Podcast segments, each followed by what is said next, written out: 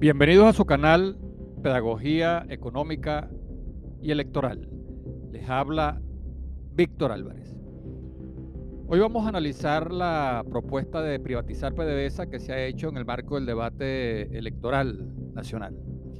La precandidata presidencial, María Corina Machado, lanzó su polémica propuesta de privatizar PDVSA. Quienes se oponen a la privatización de la industria petrolera no tardaron en reaccionar y señalan que María Corina Machado aprovecha los recientes escándalos de corrupción y el colapso de PDVSA bajo el modelo de propiedad estatal para pescar en río revuelto y abrirle camino a su objetivo de entregar la principal industria del país al capital transnacional. En medio de la diatriba político-electoral es necesario evaluar con mesura y ponderación los pros y contras, las ventajas y desventajas tanto el modelo de propiedad estatal eh, como el modelo de propiedad privada y ver entre estos las alternativas intermedias eh, que pudieran perfilarse. Veamos el agotamiento del modelo de propiedad estatal. Este modelo eh, sobre la industria petrolera no se limitó a la propiedad estatal de los yacimientos, sino que se extendió a las actividades de exploración, extracción, comercialización, refinación e incluso a las actividades conexas y afines. La excesiva penetración del Estado a lo largo de todos los eslabones de la cadena productiva degeneró en un caldo de cultivo de poderosas élites que secuestraron para su provecho la industria petrolera y la administraron como si se tratara de una propiedad privada, dando origen a decenas de tramas de corrupción y saqueo que han sido develadas y atacadas por la Policía Anticorrupción del gobierno y por la propia Fiscalía General de la República. El saqueo y destrucción de la PDVSA roja rojita no tiene comparación. Los partidarios de la privatización de la industria petrolera argumentan que en la PDVSA de la meritocracia también hubo episodios de corrupción innumerables petroespías que desde la gerencia de PDVSA vendían a los competidores internacionales información confidencial sobre precios, volumen y productos, eh, información estratégica de los activos de la compañía, eh, se entregaba a los competidores e intereses extranjeros sin firmar ningún tipo de acuerdo de confidencialidad. Se desviaban y robaban eh, cargamentos de petróleo relación con la apertura a la inversión privada de la industria petrolera. Eh, bueno, la destrucción y colapso de PDVSA bajo el modelo de propiedad estatal eh, definitivamente es viento a favor de las tesis que plantean la privatización total de la industria petrolera. Pero tanto la propiedad estatal absoluta como la privatización total de PDVSA son visiones parciales y limitadas en las que no se encontrará la viabilidad política, social, económica y financiera para reconstruir la industria petrolera venezolana. La apertura petrolera a la inversión privada tampoco garantiza que el aumento de la extracción de crudos esté alineado con el interés nacional. De hecho, recordemos que a la apertura petrolera de los 90 eh, se le cuestionó que no contribuyó a generar los recursos eh, necesarios para aliviar eh, el elevado índice de pobreza, el cual terminó siendo el caldo de cultivo en el que fermentaron liderazgos mesiánicos, populistas, demagógicos y autoritarios. En efecto, la relación de ingreso neto a ingreso bruto de PDVSA se desplomó desde 18% en los años 80 a solo 2,2% a finales de los 90.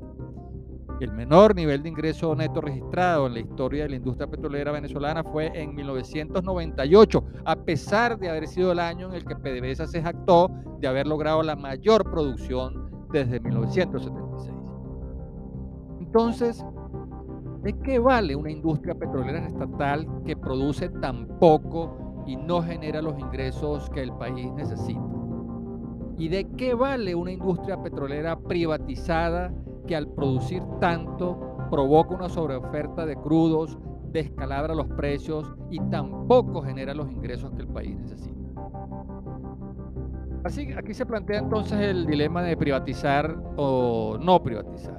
Eh, Privatizar o no privatizar es, un falso dilema que desconoce la amplia gama de modelos de inversión que, eh, lejos de ser excluyentes, son complementarios entre sí.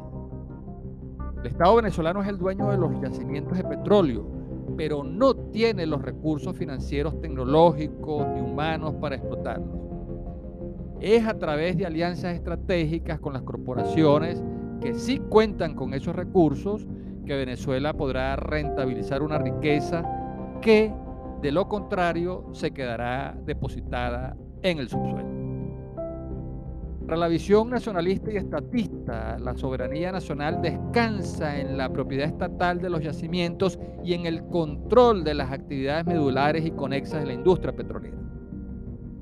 Es una visión centralista y controladora de todas las operaciones de la industria, pero con una PDVSA en ruinas y un Estado sin suficientes ingresos fiscales ese modelo es inviable.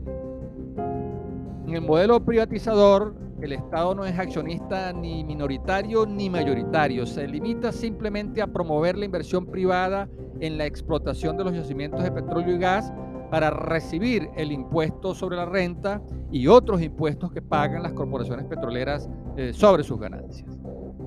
En la privatización de la industria petrolera, el gran incentivo para la inversión extranjera es la minimización del cobro de la regalía que impone el Estado como compensación por la explotación de un recurso natural no renovable. En este modelo, el petróleo se asume como una especie de capital natural a cuya explotación tiene libre acceso el capital nacional y extranjero en ninguna de esas visiones extremas está la alternativa para reconstruir la industria petrolera nacional. El falso conflicto entre la propiedad estatal eh, total y absoluta y la privatización total eh, de la industria petrolera desconoce y desaprovecha un amplio abanico de alternativas en las que pueden coexistir perfectamente compañías estatales, corporaciones transnacionales y empresas mixtas en dependencia de las actividades estratégicas, medulares o conexas en las que se realice la inversión. La otra alternativa a la privatización sería endeudarse, eh, pero la República de Venezuela, PDVSA y Cítico incluso están en la mira de, acreedores, de acreedores que reclaman el pago de indemnizaciones por expropiaciones y también el pago de bonos y deudas pendientes. PDVSA además de estar endeudada, está sancionada y tiene cerrados los mercados financieros internacionales. Por eso no puede colocar más emisiones de deuda a fin de obtener eh, los recursos financieros que necesita para levantar la producción de petróleo. A una PDVSA sin fondos propios y sin acceso a los mercados financieros, la opción más viable es la de entenderse y llegar a nuevos acuerdos con los proveedores y corporaciones petroleras. El colapso de la industria petrolera nacional no se supera con una desesperada privatización o con un ruinoso endeudamiento. Se supera fortaleciendo su capacidad de negociación con los inversionistas privados a través del fortalecimiento gerencial de la compañía, de la función supervisora del Ministerio de Petróleo, eh, de la función contralora de la Asamblea Nacional y en general del fortalecimiento de las instituciones del Estado venezolano que no pueden abandonar su facultad de fiscalizar y asegurar una explotación racional de un recurso natural no renovable, así como monitorear, supervisar y certificar las cifras y datos claves que tienen que ver con el desempeño de una industria eh, que se basa en un recurso natural que es propiedad de todos los venezolanos. Un contexto de restricciones presupuestarias tan severas, rentabilizar las riquezas del subsuelo exige una nueva forma de ejercer la soberanía nacional sobre las riquezas del país. Esto requiere adecuar el marco legal y el entorno institucional para construir acuerdos estratégicos con compañías petroleras que aporten el capital, la tecnología, el talento humano y los recursos financieros que el Estado no tiene ni PDVSA tampoco tiene.